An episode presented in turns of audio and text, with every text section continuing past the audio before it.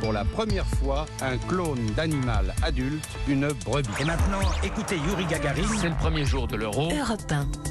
7h24, c'est l'heure du jour où votre plongée quotidienne dans la boîte à souvenirs d'Europe 1 matin. Bonjour Lord d'Autriche. Bonjour Dimitri, bonjour à tous. Ah, ce mardi, la chanteuse nord-américaine Nina Simone aurait eu 90 ans, mais elle nous a malheureusement quittés il y a 20 ans, en 2003. Vous revenez, Laure, sur la carrière de Nina Simone. Elle fait son apparition à Paris sur les planches de l'Olympia. Nous sommes en mars 69. Oui, et Nina Simone chante dans l'émission d'Europe 1 Musicorama le 25 mars 1969.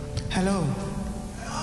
Come gather round people wherever you roam. À cette époque, on est en plein dans le mouvement des droits civiques aux États-Unis et sa voix est directement associée à cette cause. Son activisme s'intensifie. En 1978, c'est le chanteur Elton John qui, au micro européen de Pierre Lescure, parle de Nina Simone et de sa fascination pour la chanson Put a Spell on You. Put a spell on you. The vocal on this is a fantastic song. Moi, il trouve que cette chanson Ah. est fantastique. It's a record that sends Et chaque fois qu'il écoute cette chanson, il a des frissons tout au long de la colonne vertébrale. Nina Simone voulait devenir la première pianiste classique noire. Adolescente, elle est recalée à l'entrée du prestigieux institut de musique Curtis de Philadelphie et elle dira plus tard La vraie raison de mon échec était la couleur de ma peau. Alors Nina Simone commence sa carrière comme simple pianiste. Un jour, un patron de bar lui demande en plus de chanter. Et là, c'est une révélation. C'est le début de l'ascension pour elle. Jusqu'à aujourd'hui, de nombreux artistes font référence à Nina Simone. hein. Oui, comme le musicien André Manoukian sur Europe 1 en 2010. Moi, quand j'ai un petit coup de blues, euh, je me mets un disque de Nina Simone, et là au moins, je sais ce que c'est que le vrai blues. Et du coup, cette expulsion de mélancolie en musique me guérit.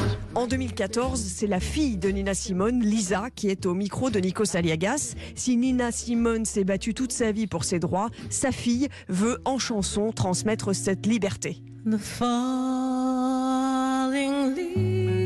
Vous parlez français parce que vous l'avez appris où dans l'école, aux États-Unis, à- en Suisse. Votre Oui. mère voyageait beaucoup Oui. et vous accompagnez vos parents en fait euh, Oui. dans leur pérégrination. Et ma mère insistait, c'est nécessaire apprendre français. Le français. Vous habitez au- dans le sud de la France aujourd'hui Oui, dans la même maison de ma mère. Le corps de Nina Simone repose aussi en Provence où l'artiste a passé les 30 dernières années de sa vie.